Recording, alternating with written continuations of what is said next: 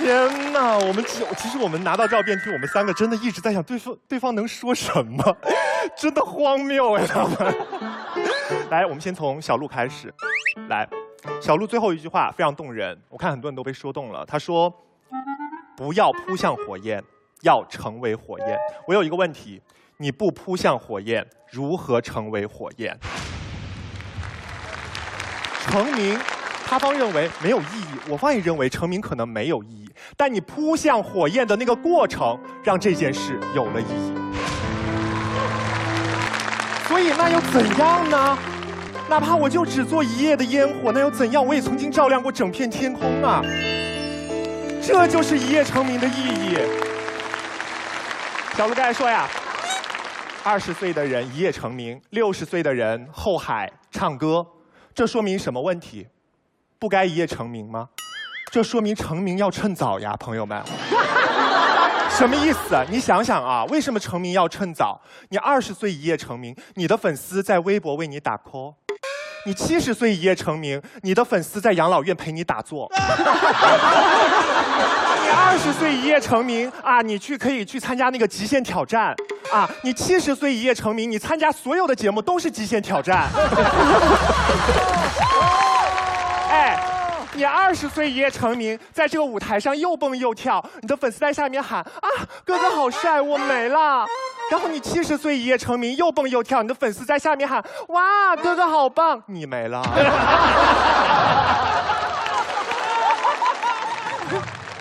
来，小鹿又说了啊。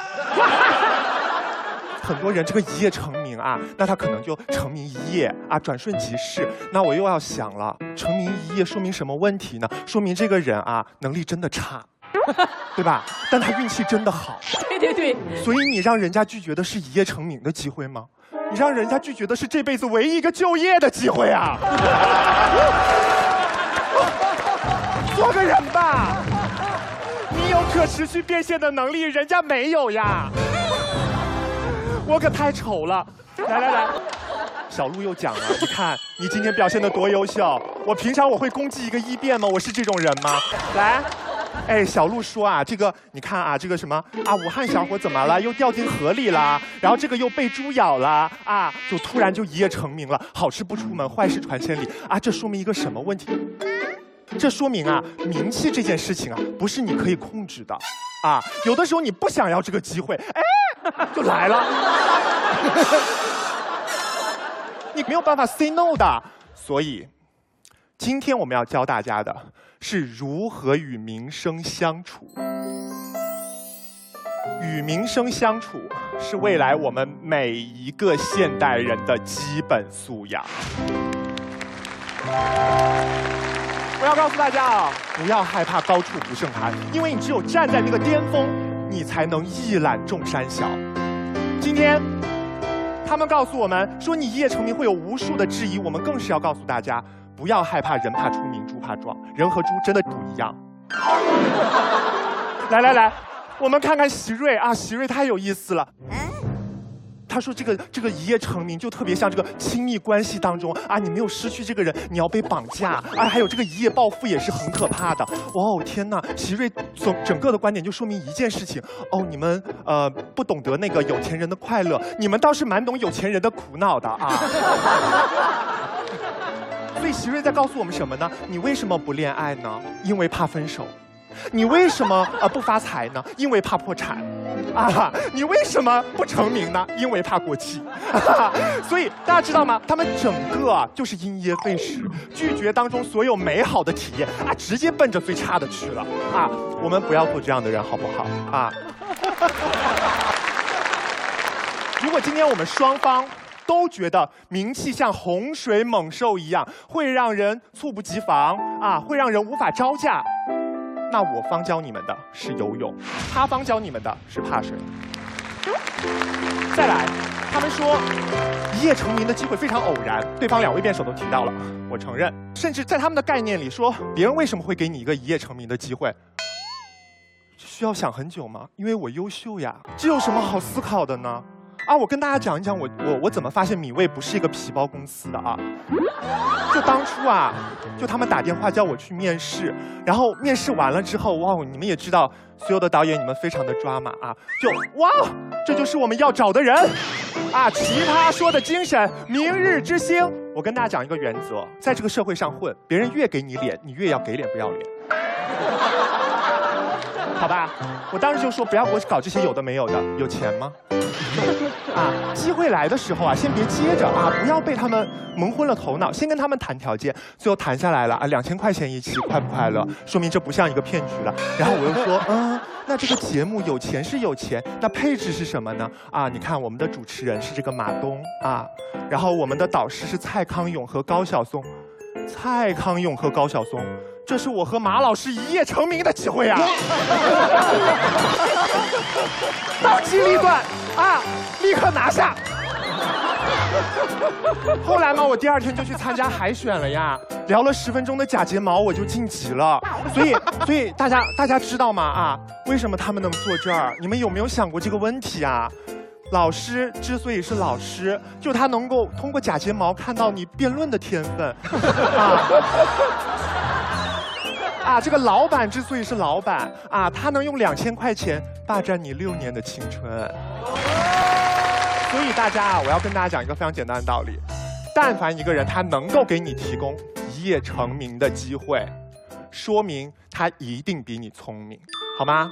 我们接受这件事情，前提是一夜成名就会是真的。好，大家也知道，其实这一季我没有录《奇葩说》，但其实我每一期我真的都有在看。马老师在前几期啊，一个后采的时候说，他说我特别期待看到这个零零后、十九岁、二十岁这些新奇葩的样子，他们是奇葩说未来的样子。我们特别希望看到新老选手的这个新陈代谢。我们是死了吗？十九岁、二十岁，好了不起哦！我们都是吹完十八岁的生日蛋糕，直接跳到三十岁的。其实马老师的这个心态，我们也能够理解。我们一路以来陪他走过六季的这些老奇葩，我们也知道，因为我们也很想看看奇葩说新一代主持人的样子呀。所以其实马老师说他渴望看到二十岁新选手的样子，其实在给大家透露一个什么样的信息？就在这个舞台上，他们可能不成熟，他们不稳定，他们没有经验，但正是因为这些特质，才让他们变得特别。你们知道，我们在这个舞台上跟大家相处六七年，我们彼此那么熟悉，首尔的幽默，如今的倔强，陈明的爱我的脸，对吧？我们这么努力的每天在追求变化，但是有一件事情我们真的干不过他们，他们确实更有新鲜感。他们只要一张嘴，说什么都是惊喜。而现在马老师的这句话，其实就告诉大家一件什么样的事情，就是这个舞台，或者不是这个舞台，任何一个领域，我们需要的不是二十岁的明星，我们需要的是二十岁的声音。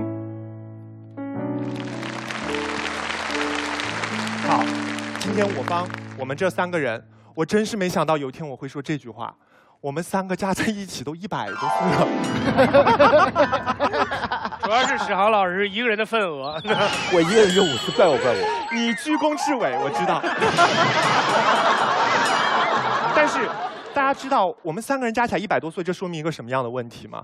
就是我们今天站在这里，这道题的前缀二十岁，我们三个人不管说什么，都是传说中过来人的经验。我们今天有什么有什么资格有什么理由去给人家二十岁的时候做人生建议？我二十岁的时候他们说话我听吗？我不听啊。所以今天其实我在这里要告诉大家一个核心观点，就是把选择权交给二十岁。我们作为过来人，做好自己过来人的本分。我们扪心自问，当我们劝二十岁的年轻人。要早点结婚，结婚是人这辈子唯一的归宿的时候，我们到底是在解决他们恐婚的困扰，还是在缓解我们已婚的焦虑？我们告诉他们，没有一个孩子，人生是不完整的。我们到底是在担心他们孤单的后半生，还是我们忙碌的前半世？我们告诉他们找工作要找一个铁饭碗，我们到底是怕他们食不果腹，还是我们自己朝不保夕？我们今天告诉二十岁一个一夜成名的机会，孩子你不要要，我们到底是担心他们的时代终将到来，还是我们的时代已经过去？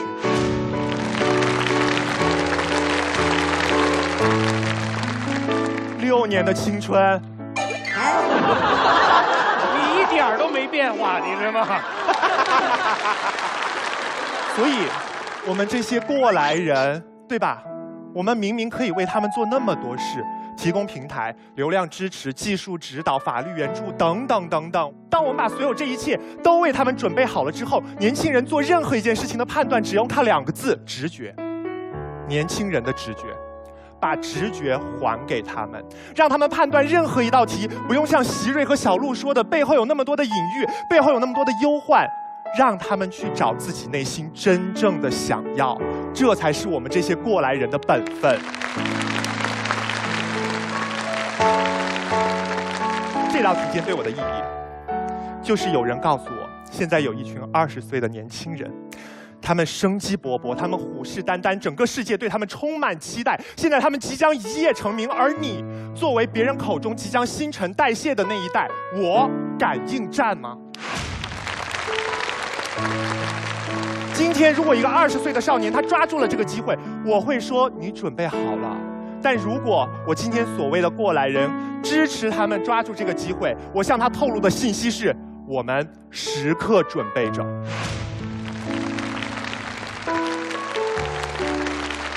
所以今天，我支持二十岁拿到这个一夜成名的机会，是因为我知道我站在这里就是告诉你一件事。我就是你们要面对的风浪，而你们也是我即将披斩的荆棘。我们不断的去质疑权威，我们去挑战评委，但是为什么我们不能相信二十岁也有一个可以逆袭的机会呢？不管二十三、十四、十五、十六、十七十，尊重每一个年龄段的成功，才是我们每一个年龄段的成熟。最后。今天一个二十岁的少年来问我，我有一个一夜成名的机会，我该不该要？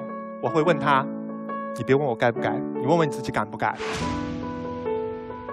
七年前的我们选择这个舞台，七年后的我们今天站在了这里。席瑞说的困扰，小鹿说的一夜成名之后可能会有的低谷，我们全都经历过，那又怎样呢？时间会帮你冲淡它。但如果当初我们没有选择这个舞台，我不确定我是否能够找到治愈我后悔的药。奇葩说未来什么样子我不知道。我们今天回来就是让大家看到奇葩说本来的样子。亲爱的超越他